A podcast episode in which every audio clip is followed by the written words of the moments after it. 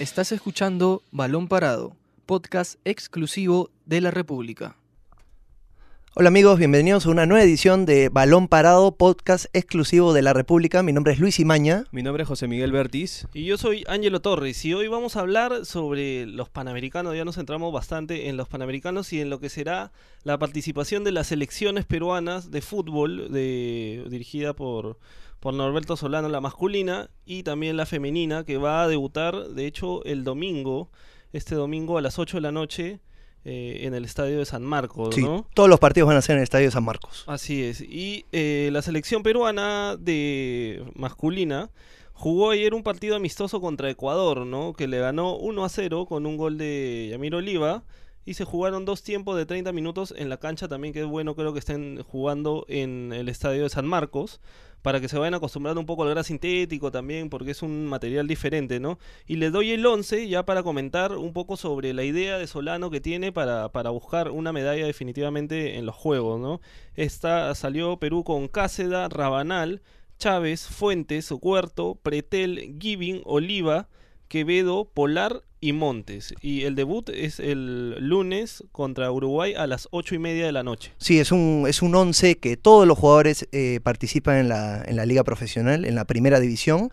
Todos tienen varios minutos en sus respectivos equipos y también se ha demostrado que el planteamiento que piensa usar Norberto Solano no es diferente al que usa Ricardo Vareca con la selección absoluta, lo cual eh, comprueba que todas las divisiones, o por lo menos la, la sub-23 y la absoluta, siguen una línea específica. ¿Qué tal chicos? Este Luis, coincido igual. Me parece que esta sub-23 tiene Solano variantes para usar al medio campo y en la defensa, por ejemplo, Fuentes que puede jugar de central y al medio. Tenemos que tener en cuenta que no hay muchas variantes, es un plantel de 18 jugadores, tenemos 7 en banca y yo creo que tiene que trabajar jugadores por la banda izquierda, ¿no? ¿Quién puede ser el suplente de Huerto? ¿Quién puede ser el suplente de lateral derecho? Cuando sale Polar, ¿quién va a entrar? Entonces, ir trabajando esas variantes que, que pueden ser en, en estos tres partidos que se vienen de la, de la sub-23. Sí, con la seguida de partidos además, ya que hay un- una diferencia de tres días por, por cada partido. El factor En la- físico en es la- importante, ¿no? Exacto, en la fase previa, el comando técnico va a tener que priorizar eso, de las recuperaciones después de los partidos, de que no sufran lesiones, ya que como decía José Miguel, estamos hablando de un plantel de 18 jugadores, hay que tener mucho cuidado con eso. Sí, así que todos tienen que estar en realidad listos porque en cualquier momento podrían jugar, ¿no? ¿Y cuáles podrían ser las sociedades o los jugadores que podrían ser claves para ustedes en, Perú? Yo creo que Polar, ¿no? Que ha destacado con Binacional y también por ahí el mismo Fuentes y Cáceres, la experiencia en el arco, podría ser vital para intentar este, avanzar de fase. Sí, para mí, bueno, en el aspecto ofensivo estarían los dos extremos, que en este caso sería Andy Polar y Kevin Quevedo. Andy Polar que viene de romperla en la, en la apertura, eh, torneo donde campeonó binacional su equipo, es un jugador ágil, no será de, de tanta envergadura, pero es un, es un jugador que puede desequilibrar, es bueno en el mano a mano, y por el otro lado tienes a Kevin Quevedo, que viene de explotar, por lo menos en cuanto a goles con Alianza Lima, cosa que no le había pasado en la temporada pasada. Entonces estamos hablando de dos jugadores que, a mi parecer, están consolidados y en el aspecto ofensivo van a ayudar mucho, sobre todo con un central como Mauricio Montes, que tiene una amplia experiencia en, en los distintos clubes en los que jugó. Ahora, en el aspecto defensivo, como tú decías, Ángelo, estamos hablando de Aldair Fuentes, que es un jugador que en esta temporada ha elevado un montón su rendimiento, se lo ve más, más experimentado a la hora de- de jugar en las pausas. Entonces, claro, en Alianza Lima no, no juega mucho de, de central, sino más que nada de volante de marca, pero también lo ha hecho de central y no ha decepcionado. Entonces, no, Alberto Solano lo tiene en mente en esa posición, debe ser por algo, debe ser porque puede darle más a la selección peruana en esa posición.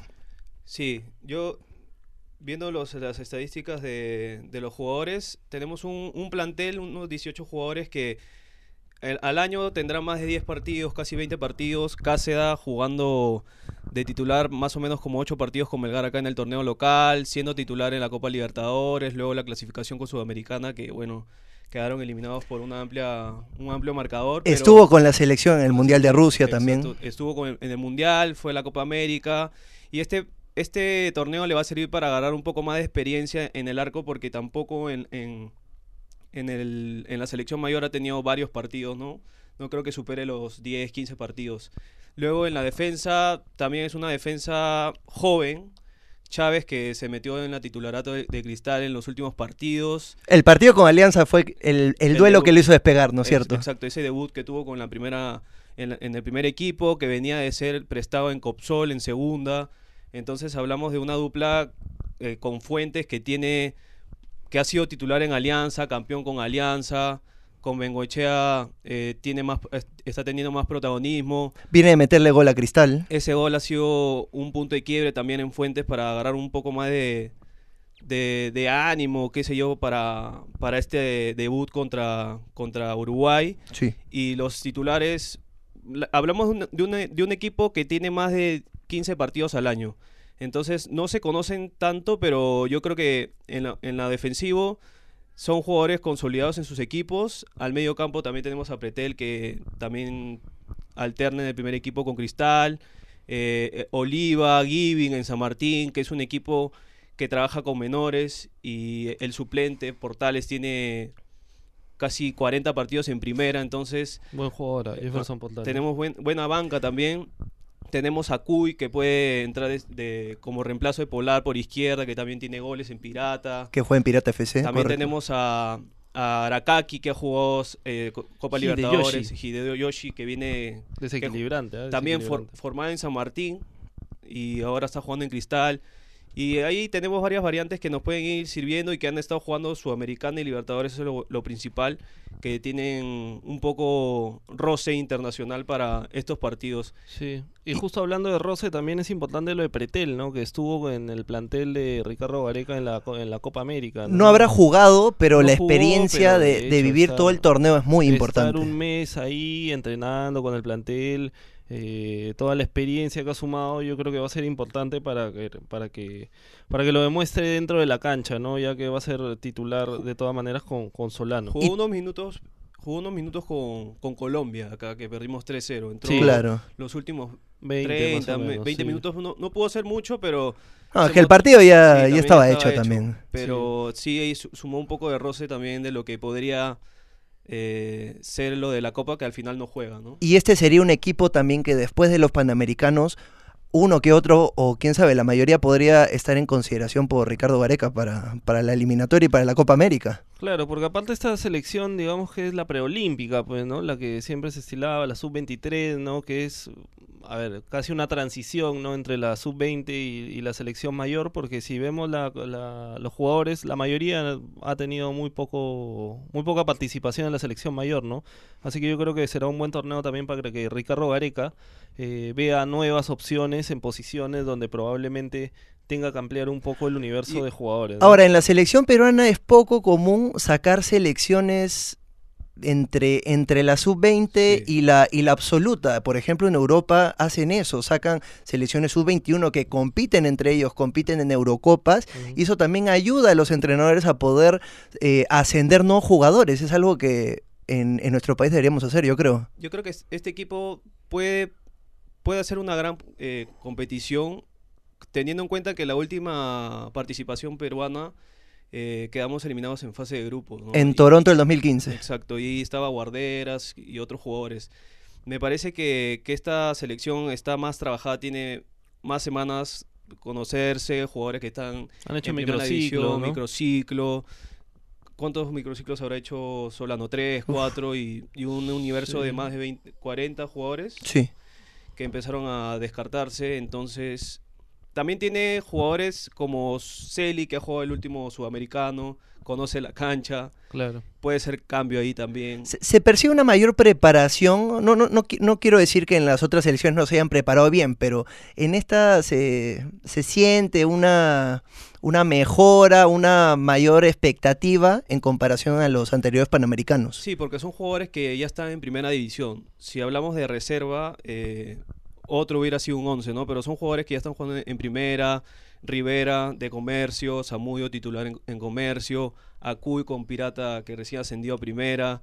Son jugadores que ya están consolidados en sus clubes, así no hayan jugado 90 minutos, pero alternan, ingresan Claro. o arrancan de titular. Definitivamente. Y justo le voy a comentar un par de cositas igual sobre Uruguay, que es el primer este rival, que tiene viene con algunos jugadores que ya militan en el extranjero, como por ejemplo el arquero Santiago Mele, que es del Osmanlispor de Turquía. También está, por ejemplo, Bruno Méndez, que es parte del plantel del Corinthians de Brasil. Así que tienen jugadores que, que, ya están en el extranjero, ¿no? Hay, bueno, la base definitivamente local, hay jugadores de Defensor Sporting, de Nacional, eh, de Wanderers, que también hay varios jugadores, de Danubio, Plaza Colonia.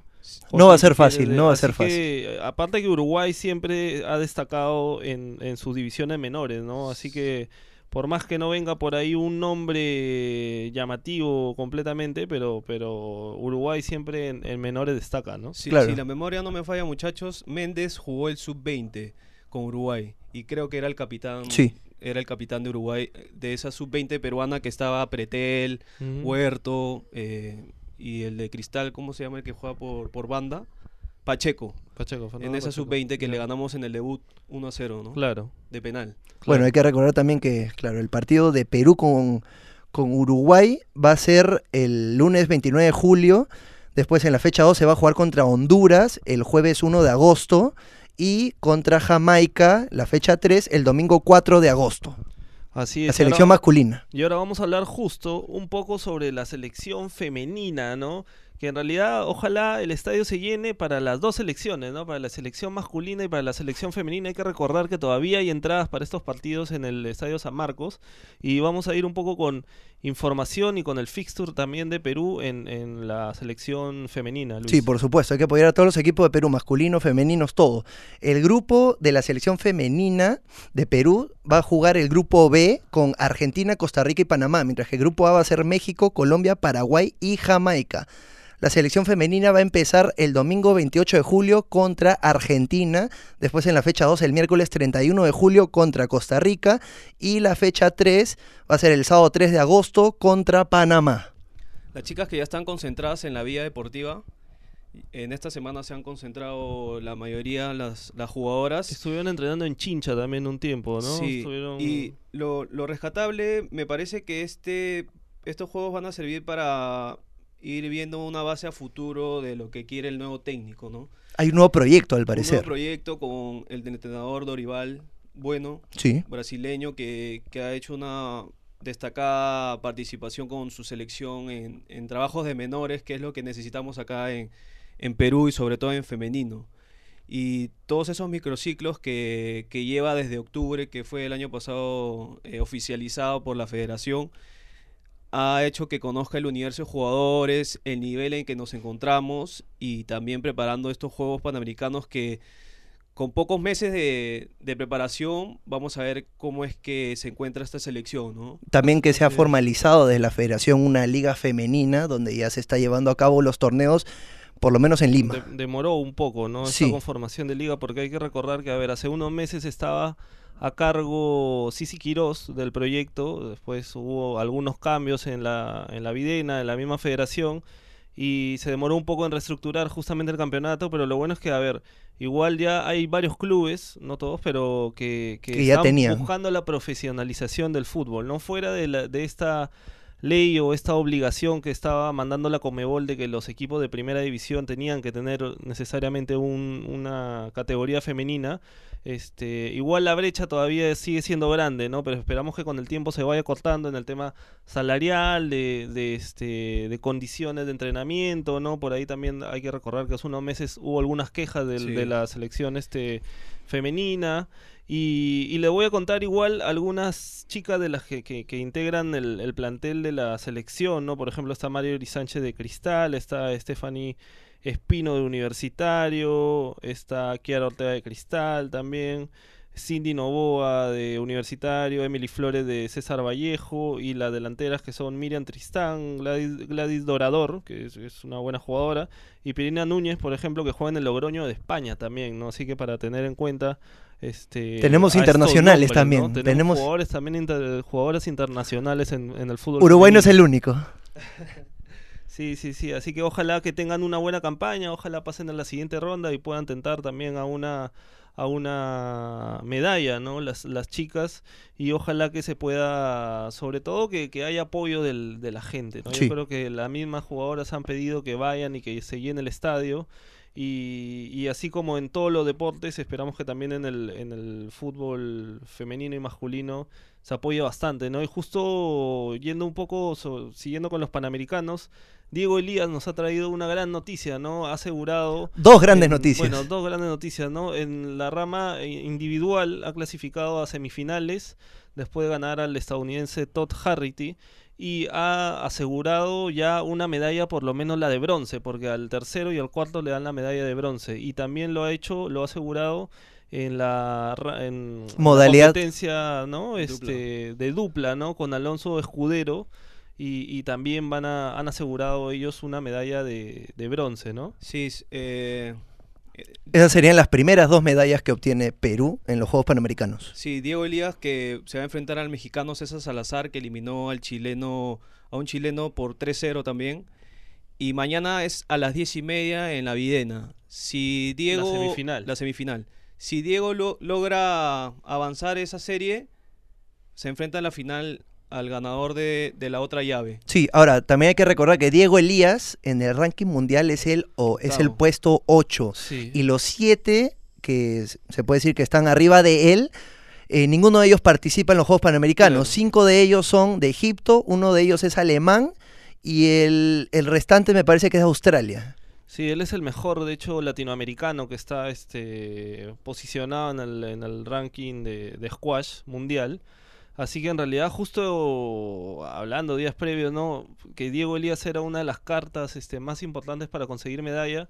Y ahora lo está demostrando, ¿no? Hay que recordar que en Toronto él también consiguió la medalla de, de plata. Sí. Y ahora, bueno, ahora va a buscar la de oro, Y justo- definitivamente. Y justo, di- eh, Angelo se enfrentó al mexicano en semifinales de Toronto.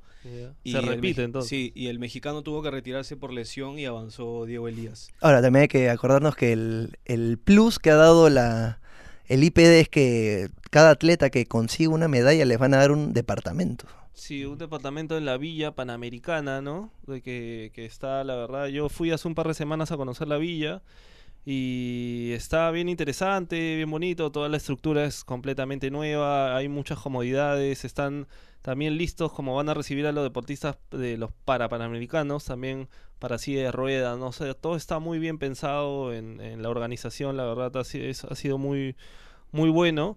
Y más bien, ya como para ir cerrando el programa, chicos, creo que tenemos novedades sobre el futuro de Renato Tapia, ¿no? Sí, sí, se especulaba mucho de cuál iba a ser el destino de Tapia, ya que el Feyenoord al parecer no le iba a tener en cuenta, por, eh, habían ofertas de algunos equipos, ya sea Europa, de la MLS, de, de América, pero finalmente Renato Tapia habría llegado a un acuerdo con el Feyenoord para que respeten su, su contrato y permanezca en el equipo holandés. Sí, vamos a ver cómo le va a Renato. Me parece que es una decisión. Si le llegaron unos- os- unas ofertas que de repente le presentaban titularidad, Sí. lo hubiera tomado. Pero él quiere pelear un lugar en ese equipo con, con el técnico Van Broskor, Sí. que no lo ha tenido en cuenta. Se fue al Willem 2 prestado. Y entonces vamos a ver cómo le va esta temporada. Ahora, este, es destacable, es admirable también lo que quiere, luchar por, luchar por un puesto, demostrar Sí. de lo que vale, sobre todo que estamos hablando de un jugador de selección. Entonces yo creo que tiene los argumentos para poder llenarle los ojos a- al técnico. Aparte que es polifuncional, ¿no? Porque puede jugar de volante o de central también. Exacto. Así que en algunos momentos Van Bronckhorst también lo ha utilizado como central, ¿no? Así que, bueno, igualito las temporadas europeas son largas, así que probablemente va a tener minutos. Pueden haber lesiones también, y- quién sabe. sí, y ojalá se haga de un sitio. Y si no, bueno, la idea de Renato igual era seguir en Holanda para, para, para tener el pasaporte comunitario. Y por último, podría, no sé, después de un tiempo, buscar un préstamo también dentro de un club holandés, ¿no? Que le permita este, conseguir este objetivo. Si es que no puede tener la continuidad necesaria en el Feyenoord, ¿no? Que sería lo ideal, Claro, porque ya jugó en Twente, ya jugó en Willem 2, ya conoce eh, cómo se manejan otros clubes. Entonces de repente puede llegar una oferta ahí de otro club que le, le consigue un préstamo y se va a ganar minutos a ese club. ¿no? O podría ser también un equipo que pelee la liga holandesa, no necesariamente uno de media tabla. También. Sí, sí, también. Bueno, también. Bueno, también Anderson Santamaría ha sumado minutos desde su regreso de la Copa América, ya que arrancó de titular en la reserva del Atlas, que le ganó por la mínima dife- diferencia 1-0 al Morelia, por la fecha 2 del, de la apertura de la Liga MX. Sí, justo hoy se enfrentan por la por la apertura Atlas y Morelia. Vamos Correcto. a ver si este Edison Flores tiene minutos, arranca de titular, de Que suplente. tiene la 10, ¿ah? Que tiene la 10 nueva. Le han dado la 10 en, en Morelia. No es cualquier cosa. Se ha No, ganado el no. cariño también en Flores. Creo que ha marcado goles importantes en el clausura. Es difícil no tener la estima de Edison Flores. Es difícil.